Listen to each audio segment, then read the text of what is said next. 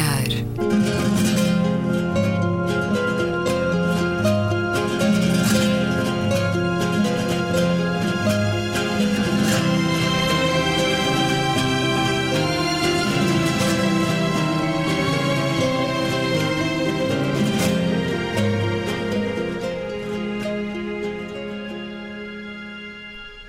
Bem-vindos a Um Certo Olhar. Hoje com Gabriela Canavilhas, Luísa Schmidt, Zeferino Coelho e Luís Caetano. Foi a 20 de novembro de 1959 que a Unicef aprovou a Declaração dos Direitos das Crianças. As crianças, sempre o elo mais frágil, o elemento que queremos todos proteger, independentemente de crenças, ideologias.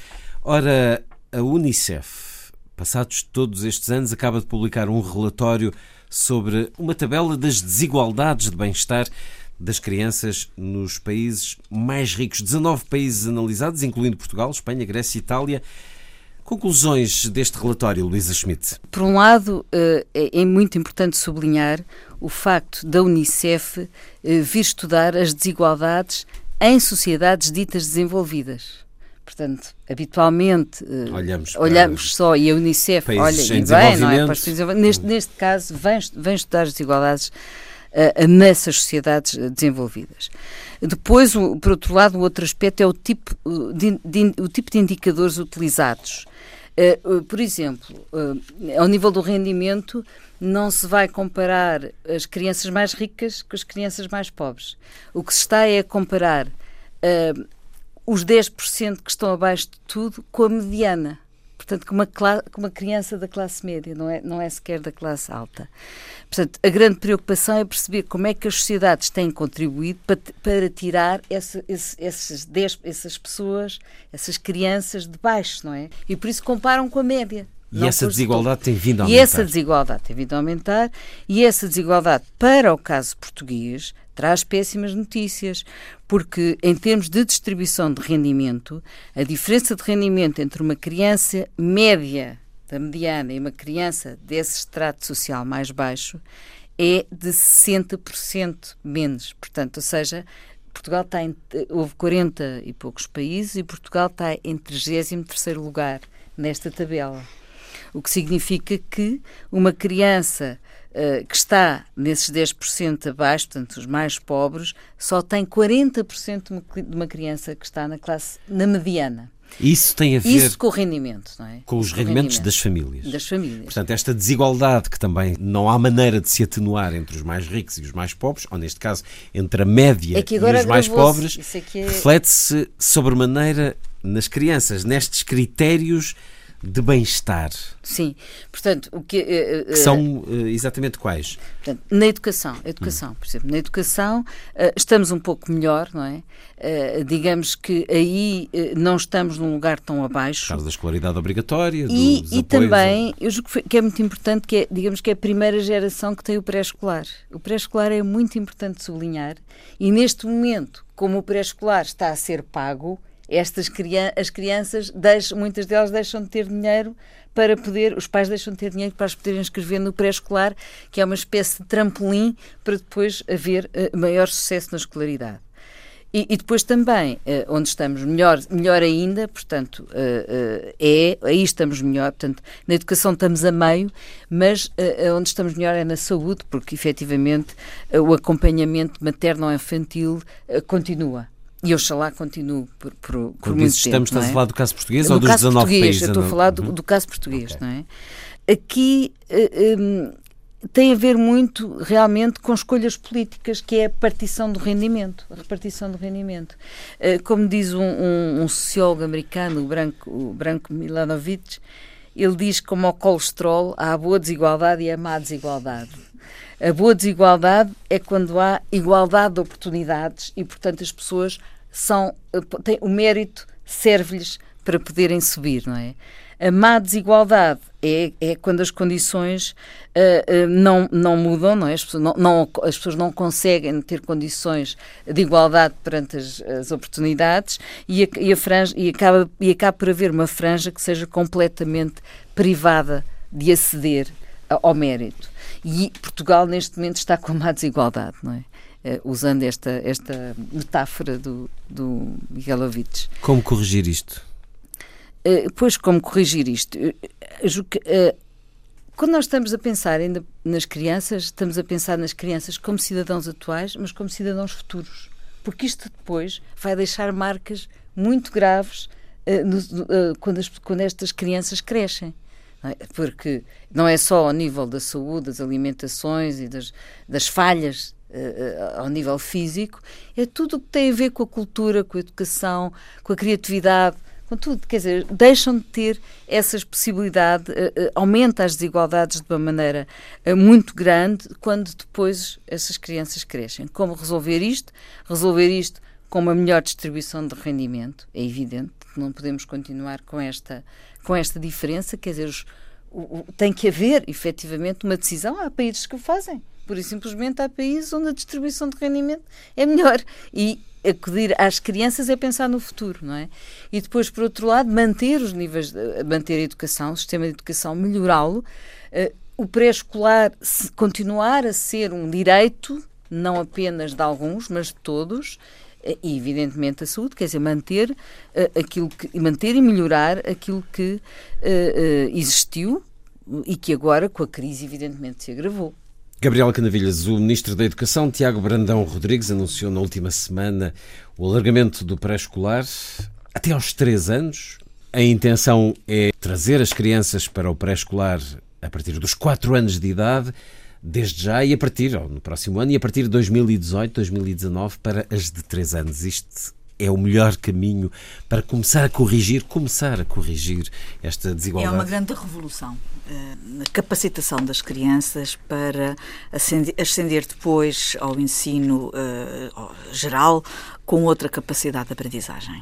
Nós temos nos indicadores, um, eh, tanto neste indicador como no PISA, como nos vários indicadores internacionais, temos vindo a melhorar significativamente, mas ainda estamos, uh, enfim, uh, na média, digamos assim. Finalmente atingimos a média, atingimos patamares médios, mas estamos longe de, de, enfim, de patamares mais ambiciosos e só o iremos conseguir quando tivermos o pré-escolar generalizado e de livre acesso.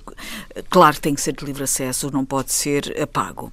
Uh, nós, é preciso nós não esquecermos, antes de, de falar sobre a questão da pobreza, estritamente sobre a educação, é preciso nós não esquecermos, como já foi dito aqui, Uh, no 25 de Abril havia 25% de analfabetos. No 25 de Abril, uh, ou seja, há 40 anos, nós tínhamos um panorama de, de qualificações dos portugueses em que uh, esmagadora maioria dos portugueses não tinha mais do que a quarta classe.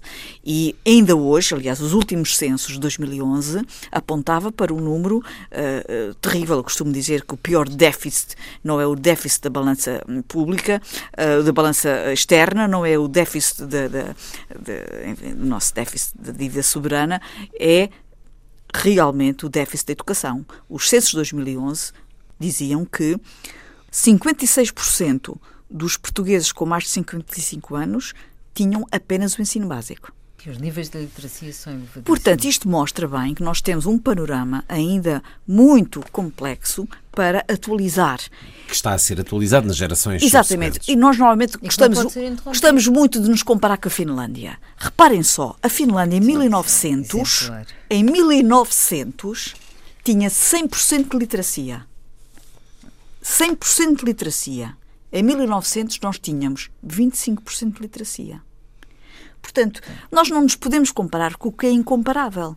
E, portanto, as caminhadas que nós demos desde o 25 de Abril foram saltos de gigante. A massificação do ensino teve os seus problemas. Qualquer salto abrupto de massificação, como aquela que aconteceu em Portugal, claro que teve os seus problemas. Mas hoje nós temos uma população esmagadoramente, uh, uh, massivamente escolarizada. Temos neste momento apenas 5,7% de analfabetos que vão, vão acabar por desaparecer com, com, com, o seu óbito, não é? É apenas população já muito idosa.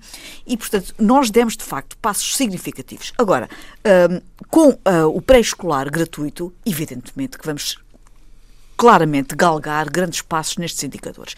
Agora, como dizia a Luísa, a questão do empobrecimento uh, que nós fomos forçados nos últimos quatro anos com este programa de ajustamento uh, errado, que já foi comprovadamente uh, provado por, até por quem o aplicou, o próprio FMI já disse que tinha errado no modelo que aplicou. Uh, portanto, esse modelo de empobrecimento trouxe como consequência, além de todas, tudo aquilo que nós já sabemos, não vale a pena aqui repetir, que em cada quatro crianças, uma passou a ser pobre em Portugal.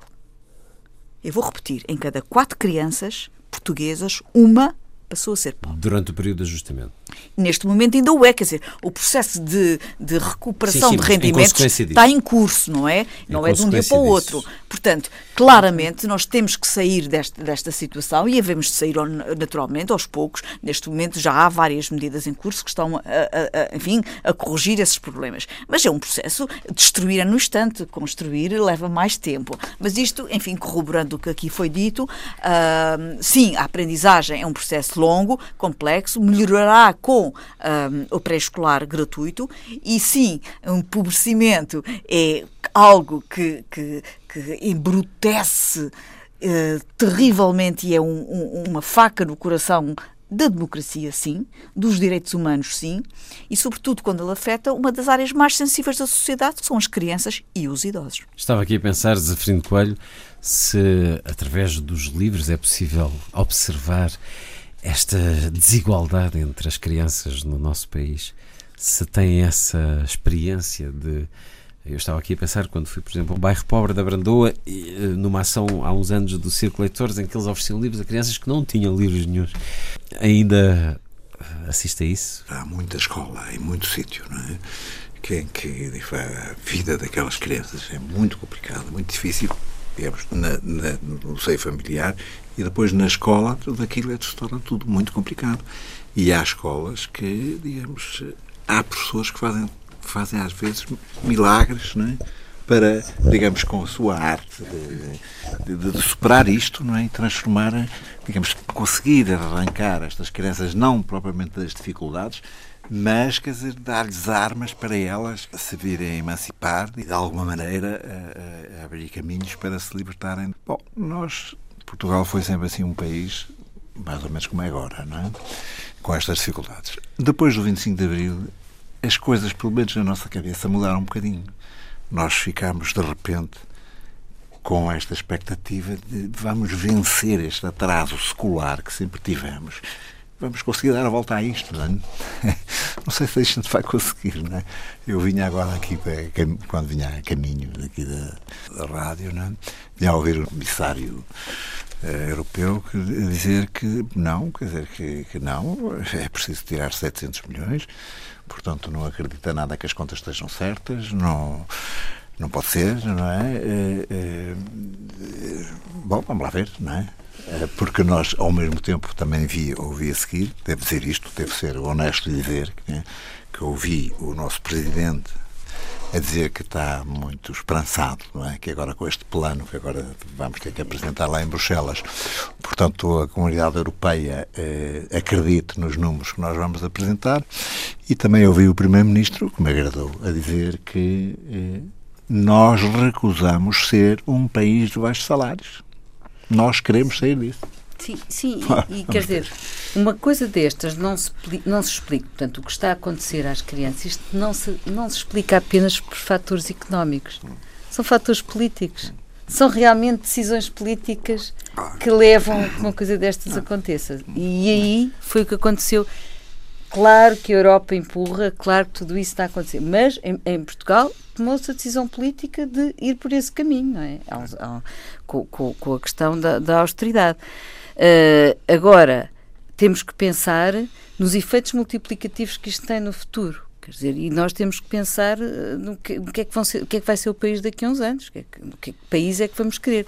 E aqui a educação é, é chave e é básica, e se não uh, uh, continuarmos a investir nela, nós vamos ter o agravamento de tudo, da capacitação, da saída justamente da, da saída do, do, elevar do país a um país muito mais uh, interessante, uh, muito mais inovador. Quer dizer, tudo isto é extremamente importante que nós não, não podemos, é básico. Quer dizer, sem educação, a educação não chega, sem ela não se faz nada. Não é? Não, mas, mas é isso mesmo, como você diz, ou vencemos esta batalha agora, ou ela vai ter repercussões daqui e, por 20, 30 anos. E depois, o dinheiro, eu acho que graça, no outro dia eu via que era a Elisa Ferreira dizer uma coisa muito interessante.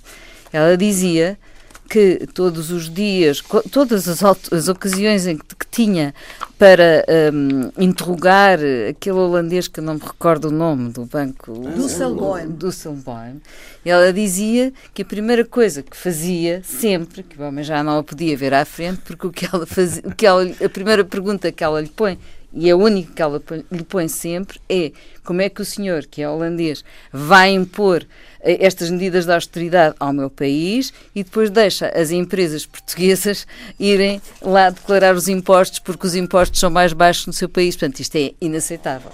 E, e isto é, é, é, é uma Europa que tem que, de facto, também mudar a este nível e tem que, tem que criar aqui mais equidade ao nível por exemplo, disto que eu estou a dizer, da declaração dos impostos e, da, e, de, e, e, portanto, e, da, e também do combate à fuga, não é? De capitais, tudo isto. Lembram-se da Finlândia, dos verdadeiros finlandeses, que uh, diziam que Portugal uh, tinha que se esforçar e que a austeridade tinha que ser imposta a Portugal porque tinha que ser assim. Pois a Finlândia parece que está neste momento em crise e que está inclusivamente a, pôr a hipótese de sair do euro e que está a recusar mais medidas de austeridade porque entende que neste momento que não está disponível para, para impor medidas de austeridade a si própria eh, no, no, na situação de crise em que está. Portanto, está neste momento a provar um remédio que afinal recomendou a outros, mas não está a gostar. Foram as notícias que eu hoje li sobre a Finlândia e achei muito curioso. Ora, estamos a falar de direitos e de luta pela igualdade, e estamos a falar de coisas, obviamente, dramáticas, mas uh, uh, quero também olhar esta exigência, ou pelo menos esta proposta que foi feita recentemente pelo Bloco de Esquerda, de que na defesa da igualdade de género o cartão do cidadão se deve passar a chamar de cartão de cidadania. Ainda não tivemos a oportunidade de conversar sobre este assunto, que se pode, obviamente, generalizar. Falávamos há algumas semanas do que se está a passar eh, na Holanda e na mudança dos títulos dos quadros por uh, uh, vocabulário que pode ofender.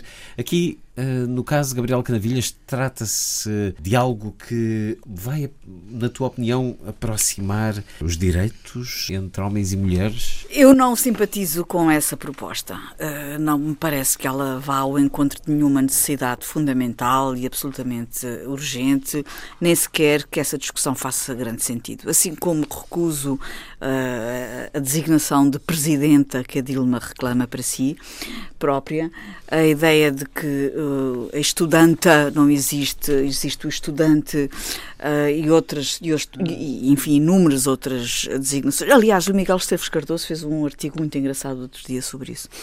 Uh, há uma série de, de, de, expressões que a língua portuguesa integra e que só têm uma formulação, não têm o feminino e o masculino, e portanto não me parece nada imp importante que o cartão de cidadão uh, tenha hum, necessidade de ser um cartão de cidadania apenas porque, não, porque tem um género masculino.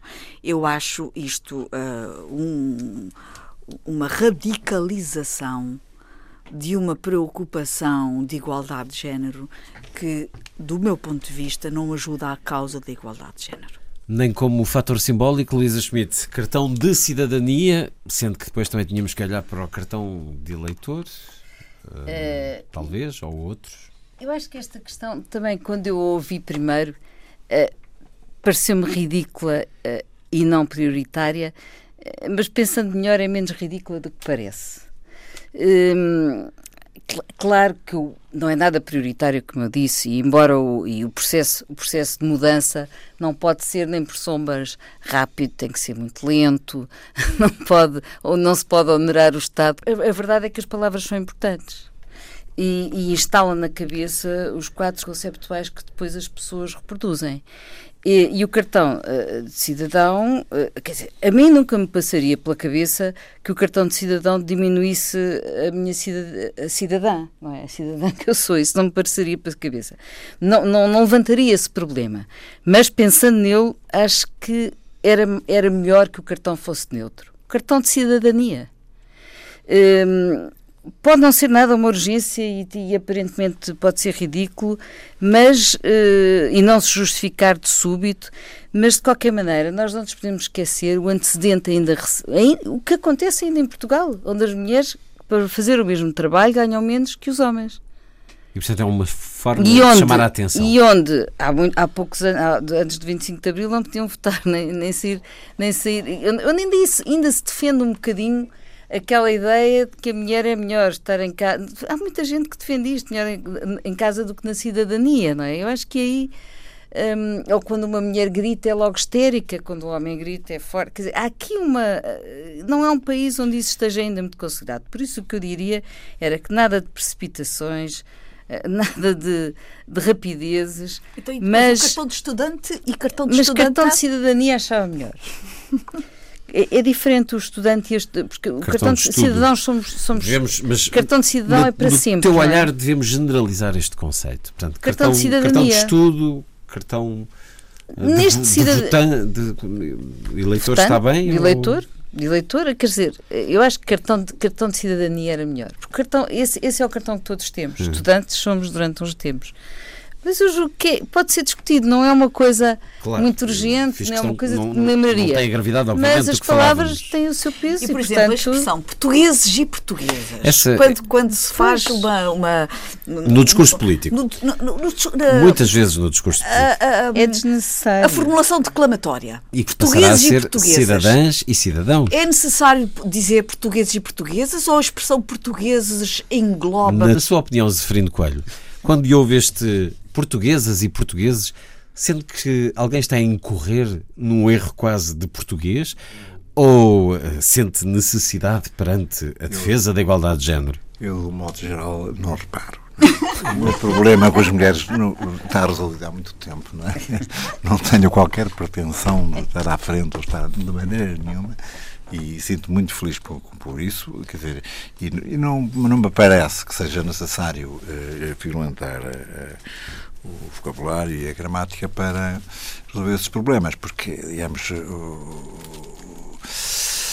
no seu caso está é resolvido. e no país? Porque, porque eu pergunto, por exemplo, a, questão do cartão de cidadão. Mas eu digo, eu digo cartão de cidadão. E porquê é que a Gabriela não diz cartão de cidadão? Acho bem, se é uma mulher, tem lá cartão de cidadã. É um Acho que devia haver dois cartões. Mas devia ser neutro, devia ser cartão de cidadania. Acho Mas sem pressas, sem urgência, sem, porque gastar Porque a, a palavra tem feminino, não é? Cidadão e cidadã. Pois tem, exatamente por isso é que, é que cidadania é neutro. É? Pois está bem, mas pode ser. A questão é se o politicamente correto nos está depois a desviar do essencial. Pois, exatamente, é aí que tu querias chegar, não é? A questão do, do, do politicamente correto. Já outro dia falamos aqui nisto a propósito do Museu de, uh, de, de Rijksmuseum. O, Rijks, o Rijksmuseum. Uh, e de facto. Uh, vivemos em tempos em que hum. a forma às vezes se superpõe ao conteúdo. Pelo menos há uma certa tendência à forma de dominar uh, o conteúdo. E, e, cá está, um pouco também, eh, isto vai ao encontro dessa, enfim, dessa linha. Tudo quanto neste momento, eh, enfim, anda à volta da temática da igualdade de género, Uh, é matéria muito, muito premente e muito sensível. É? E que deve, essas, obviamente. Mas, por exemplo, aquilo que disse, por exemplo, essas diferenças salariais e tudo isso, não é uma inspeção do trabalho que atuam Sim, nisso. continua a acontecer, não é? Portanto, isso é perfeitamente isso é, perfeito, isso é completamente inaceitável. Não é? As outras coisas, a mim, realmente mobilizam-me um pouco. Não, não, Agora, essas coisas que são barreiras para, para, para a igualdade de género, isso há que abolir, não é? Mas isso, digamos, isso, os tribunais, ou não sei quem, quer dizer, há, há que atuar e, e pôr as pessoas na ordem, não é? Há uma questão que pode não estar a ser eh, muito discutida nos média, na opinião pública, mas que para ti, Luísa, é fundamental trazer para a praça pública os hidrocarbonetos no Algarve Consequências de uma eventual eh, petrolização do mar e da Serra Algarvios. Estamos perante a possibilidade de mudar o paradigma do Algarve? Temos, podemos deixar de ter um Algarve turístico para ser um Algarve de extração? Luísa Schmidt. Eh, pois, esse é um problema que não está a ser discutido ainda, mas eu julgo que a sociedade portuguesa toda no seu conjunto vai discutir. Eh, porque há aqui um, um conjunto de absurdos ambientais e sociais. Do ponto de vista ambiental, é um anacronismo, é? enquanto nós nos comprometemos na, uh, na COP de Paris e com o Tratado de Paris que, que acabámos de assinar, um, o mundo inteiro e nós também combinamos mover-nos para fora das economias de carbono.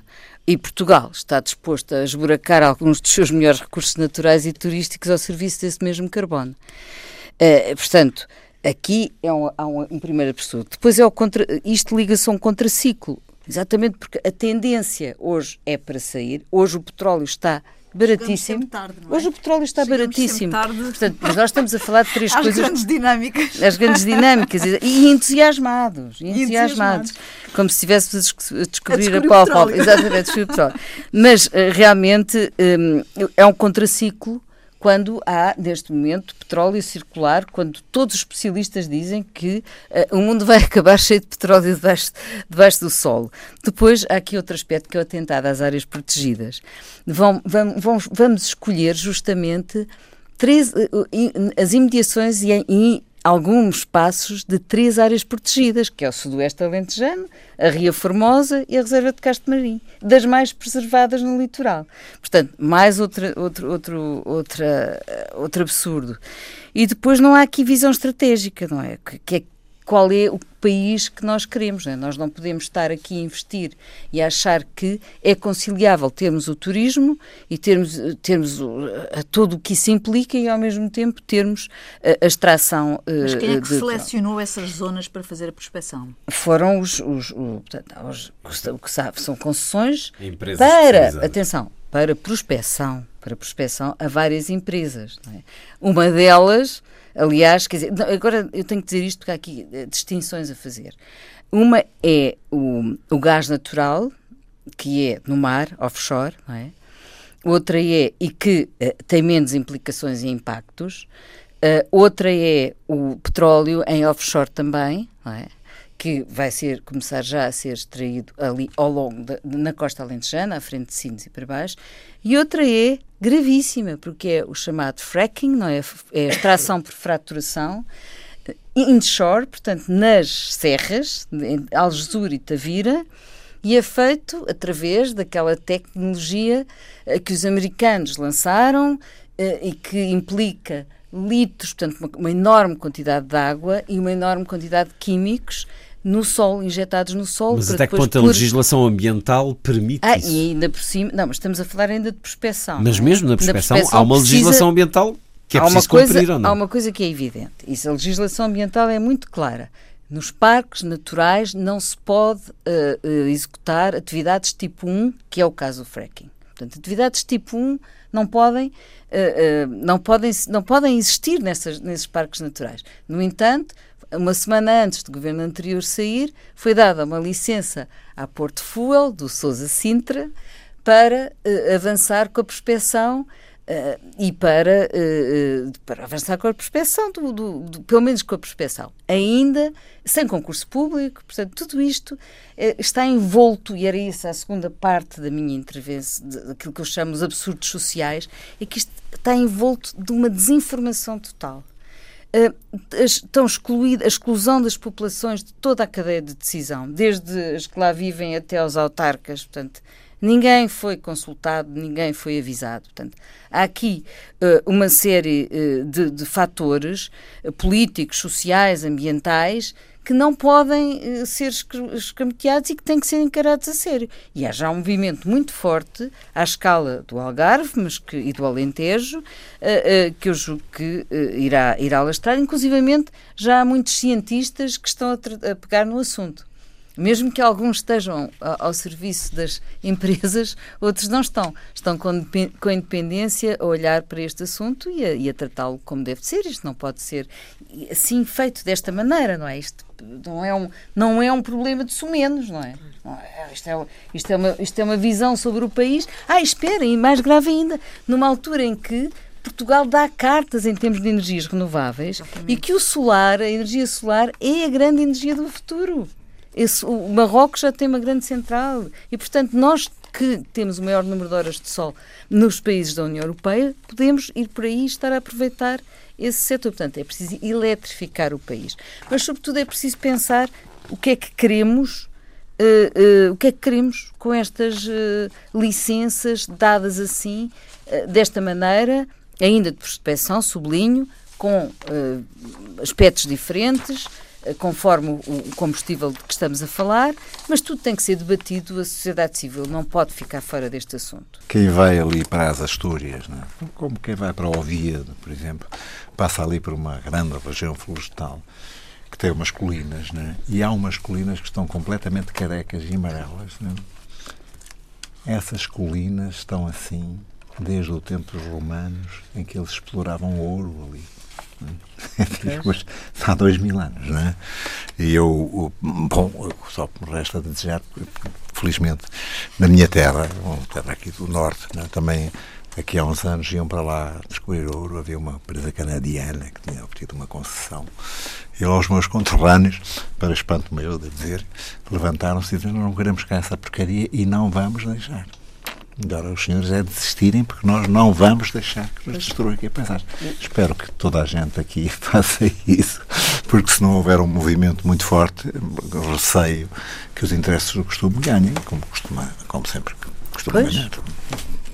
Proposta musical hoje à minha responsabilidade para ouvirmos Yehudi Menuhin.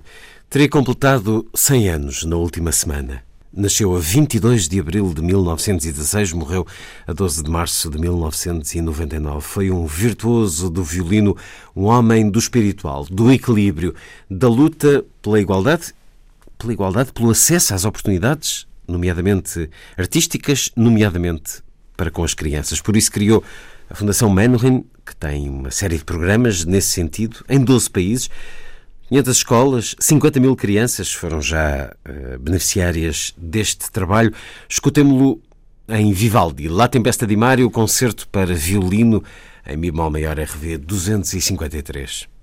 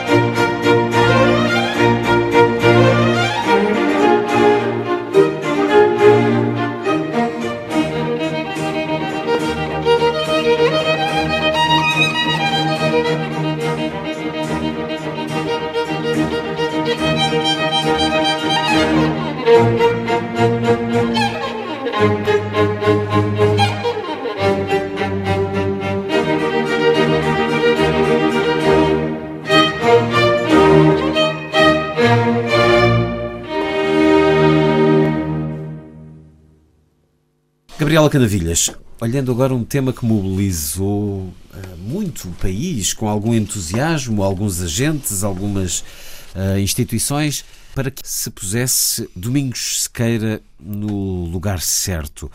A iniciativa lançada em outubro pelo Museu Nacional de Arte Antiga e que teve como parcerias o Público, a Agência de Publicidade Full, a RTP, a Fundação Milênio BCP, procuraram reunir 600 mil euros para que o quadro A Adoração dos Magos pudesse ser adquirido pelo Museu Nacional de Arte Antiga e ser posto, então, claro, no lugar certo, que é este principal eh, museu português no que a arte antiga diz respeito.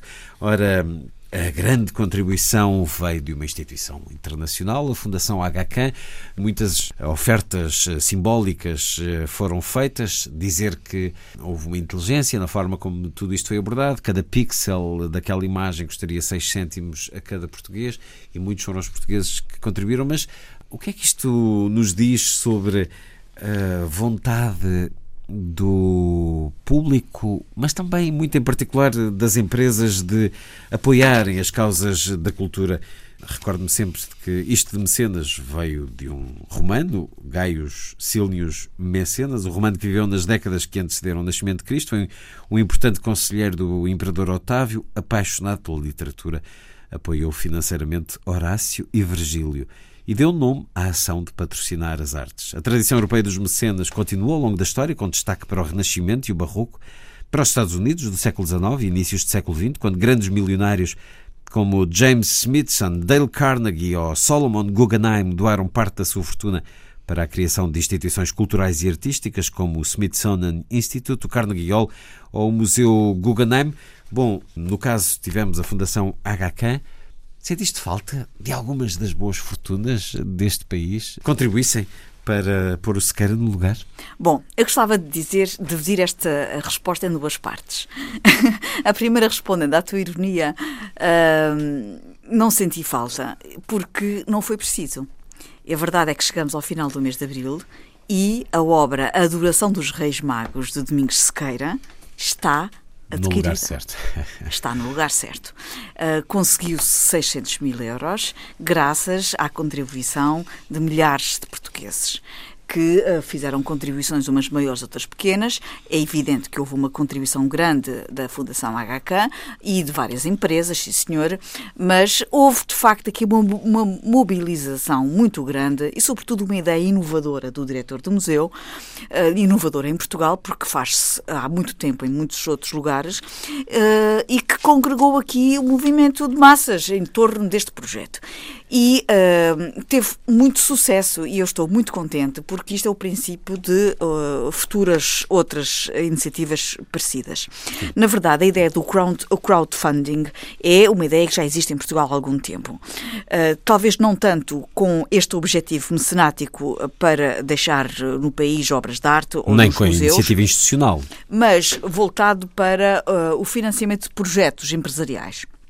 E há inclusivamente empresas que se dedicam exatamente a isso para angariar financiamento que depois é investido, digamos assim, em projetos empresariais. Uh, Estou-me a lembrar de um que teve, foi bastante noticiado, que era a tentativa do humorista Nuno Markle de financiar um filme Sim. e que até chegou a um valor, ah, enfim... Mas que acho que teve que devolver, porque não pronto, conseguiu total. Não conseguiu total, mas chegou a um valor até, apesar de tudo, significativo. Uh, mas uh, é uma, enfim, um, um mecanismo mecanismo de financiamento bastante usual uh, fora do nosso país e, por exemplo, na União Europeia, uh, este, esta forma de financiamento movimentou 217 milhões, por exemplo, no ano passado.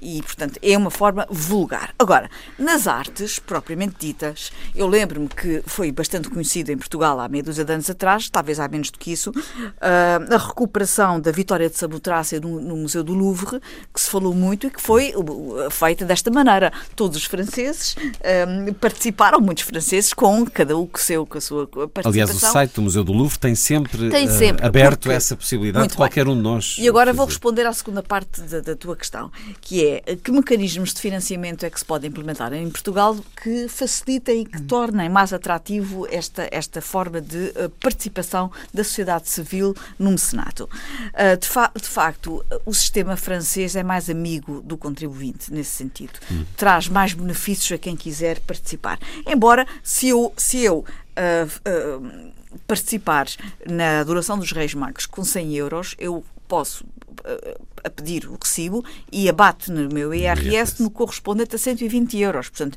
eu posso fazer isso. Só Há uma majoração.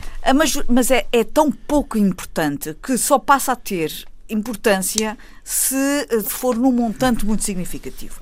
Ora bem, Há outras formas de tornar isto mais atrativo e eu devo dizer que eh, estou muito uh, interessada em rapidamente criar um instrumento legislativo que equipar este tipo de doações, por exemplo, a despesas de IRS para educação quem vai a um museu, por exemplo, uh, de entrada livre, por exemplo, na, na, em terras mais pequenas, que não faça parte da rede de museus nacionais, e quer deixar uma nota de 100 euros, recebe um recibo e depois abate nas despesas de educação. Isto já é uma coisa muito mais prática e que tem repercussões muito mais imediatas no IRS. Isto é uma, uh, muito fácil de conseguir do ponto de vista de uh, instrumentos legislativos e, uh, claro que, por maioria de razão para iniciativas deste género. Portanto, isto é, foi uma iniciativa de grande grande sucesso, revelou vitalidade da sociedade civil, revelou uma grande capacidade de iniciativa do diretor do museu, o Dr. António Filipe Pimentel, e revelou aqui um novo nicho eh, que pode vir a ter no futuro outras soluções interessantes para problemas específicos do nosso património. Neste caso, temos o novo uh, um novo, uma nova obra de grande relevância uh, no nosso Museu de Arte Antiga, a Adoração dos Reis Magos, que não nos pertencia, quando digo nos, digo aos portugueses, e agora passa a ser nossa, graças aos portugueses e à Fundação HK e, portanto, devemos estar todos muito contentes por esta iniciativa ter resultado tão bem. E vamos eh, aprofundar essa prática da parte dos cidadãos, da parte das instituições. Aqui o governo não, não entrará tanto, porque de facto esse caso francês. E agora é um... vou ser irónica, posso? Só uma bicadinha irónica. As razões pelas quais nós em Portugal não temos uh, esses grandes doadores que há pouco referiste como exemplos anglo-saxónicos, por duas razões. Uma, porque não temos ricos. Eh, nós não, não temos, temos não temos verdadeiramente ricos Isso com esta é dimensão. Assim. Eu, eu, peço imensa desculpa. Nós não temos em Portugal Tens grandes ou três portugueses na lista da Forbes. Grandes fortunas. Ainda por cima estão, Ora, eu não tinha acabado a falar. Nós não temos grandes fortunas com a dimensão daquelas que acabaste de referir. 2 mil milhões é a uma nossa dimensão temos muito poucas, uma ou duas.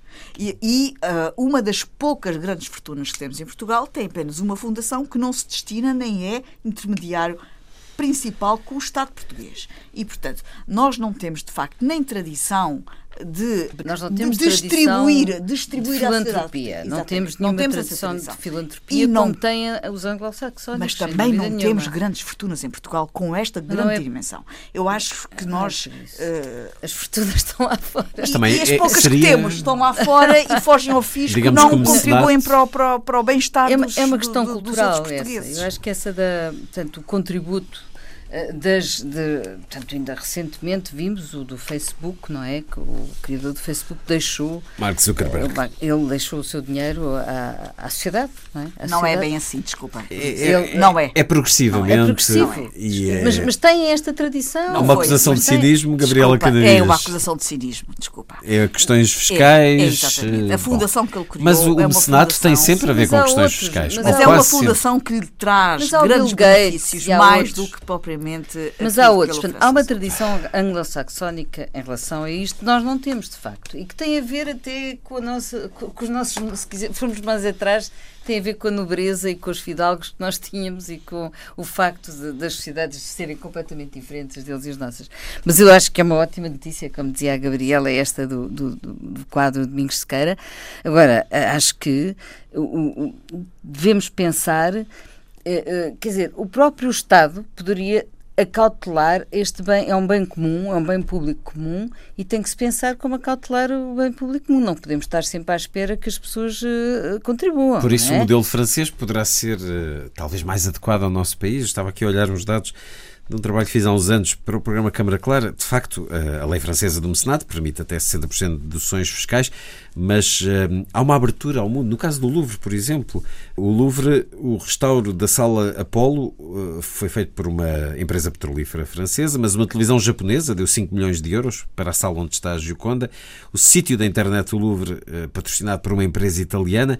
Qualquer pessoa se pode tornar, neste momento, mecenas do mais visitado museu do mundo e eles depois oferecem contrapartidas. Quem oferecer 200 euros tem direito a uma visita especial. Quem contribuir com 500 será recebido pelo presidente do museu e para donativos superiores o museu tem também simpatias diferenciadas e pessoalizadas e tudo isso, não sendo nós então, como dizes Gabriel, um país de uh, muitos ricos muito ricos, talvez possamos seguir por aqui. Esta iniciativa foi interessantíssima, não é? Porque não é muito comum. É? Digamos que o público sobretudo descobriu esta Sobretudo vindo de uma instituição como é o Museu uh, Nacional da Arte Antiga, é? respeitável, então nunca vi uma instituição assim lançar uma coisa assim tão aberta, tão popular. E... Estou de acordo com a Gabriel. Quer dizer, esta burguesia nacional sempre foi muito fraquinha. Hum. Esse é um dos problemas, esse é um dos problemas da nossa história, não é? E como disse há tempos, o, o, o Pedro Passos Coelho, é? O Pedro Passos Coelho acabou com ela. Quando, quando o, o Salgado lá foi pedir apoio e, e, a ministra disse que não. Ou seja, esta burguesia, digamos, esta burguesia que não consegue, que não consegue aguentar-se que o Márcio Soares para que ela não se perdesse, meteu na, meteu na União Europeia mas com isso também a matou, porque ela não consegue concorrer com a burguesia estrangeira. A gente vê o que se passa agora com os bancos. Não é? Os bancos acabou. O, o destino do BPI é discutido entre um catalão e uma angolana. E nós vemos a coisa a passar. Isso é a perda de soberania a esse nível. Nós vemos a coisa a passar. Portanto, acho muito bem, quer dizer, que o povo, quer dizer, que se estimule isso, né? e que todos nós contribuamos com, com, com, com o que pudermos, não é? E eu acho que se, se que eu acho que podemos muito se nos conseguirmos unir, digamos, substituirmos esse patriotismo, se nos conseguirmos unir num sentido patriótico mais verdadeiro, do que aquele que às vezes nos vendem. Havemos de falar, Luísa, noutro programa sobre essa perda de soberania, se de facto ela está nos bancos ou se estará, por exemplo, numa empresa de energia, se não será não, mais não, substancial. Não há, mas deixamos país, isso para outro programa. Pois, mas não há nenhum país que, que faça, europeu que faça isso. Também não há nenhum país que tenha vendido a sua rede elétrica não é? muito, na Europa. Muito bem, é verdade. Para terminar, olhar aqui um certo de uma crónica de... de espírito. Vamos pagar caro. Olhamos a terminar aqui um certo de uma crónica de Alexandra Lucas Coelho. Pequena história de como esta semana o mais antigo alfarrabista fechou portas. Enquanto os offshores do Panamá batiam recorde de buscas no Google, os bancos suíços torciam para ninguém reparar que a Suíça existe e João Soares ainda não tinha cometido a adquirir um alfarrabista, aberto em Lisboa, desde 1876, fechou portas. Aconteceu a 4 de abril. Soube porque me mudei para o bairro há um ano e aquelas estantes tinham afinidades com o que me ocupava. De modo que fui passando até esta semana comprar lá os últimos livros. Era o mais antigo alfarrabista do país. Não sei o nome do bairro, nem Santa Catarina, nem São Bento, algo entre os dois, em geral digo Poço nos Negros. Foi aí que uma família originária de Abrantes inaugurou a livraria Avelar Machado, há 140 anos. Ora, esta crónica, Zeferino Coelho, no Jornal Público, fez-me pensar na quantidade de alfarrabistas que têm fechado em Lisboa, um pouco por todo o país.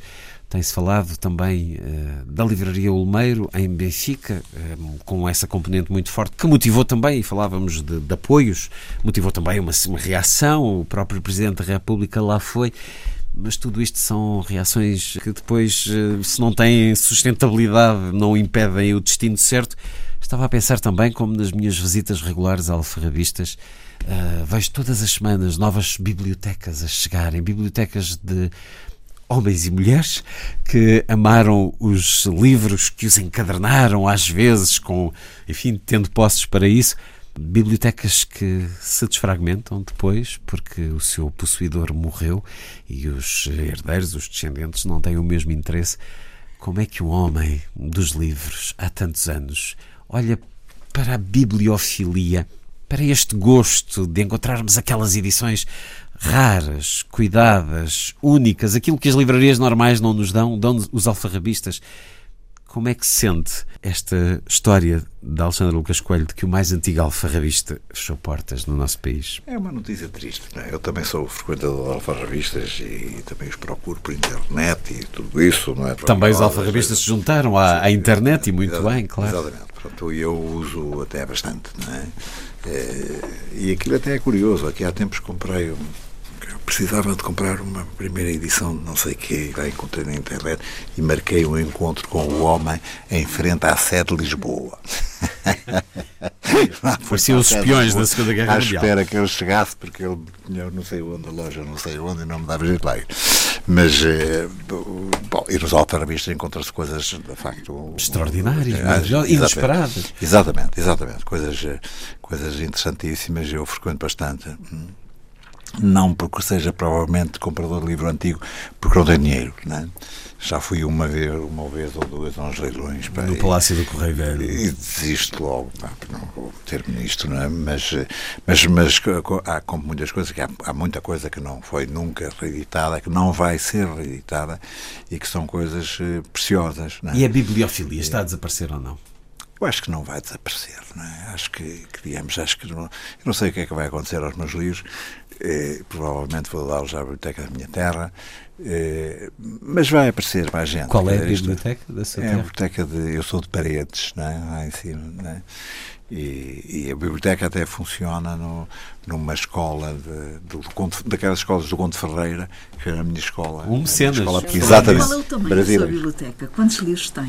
não sei exatamente, mas não tenho muitos. Olha, bom, ou com as, com, os, com o tráfico de escravos. com, as, com as, aquelas coisas da vida, eu fui deixando livros por aqui, por ali, por lá, não é? De maneira que. Mas, ó, Seferina, este, este encerramento dos alfarrabistas, estas bibliotecas que nós vemos nos alfarrabistas que sim, permanecem, sim. não é um bocadinho o fim de uma era do, dos bibliófilos, das pessoas que amavam Nossa, o Luís, livro de uma maneira que já não voltará? Luís, eu acho que não. Pronto, então, mas é uma questão de fé, não vou demonstrar coisa nenhuma. Isto é uma questão de fé e deixe-me ir com esta fé, não é? Então não dei. Porque senão vou mal depois Espero para bem casa. que tenha razão. Foi um certo olhar com Gabriela Canavilhas, Luísa Schmidt, Zeferino Coelho e Luís Caetano Si. Uma excelente semana.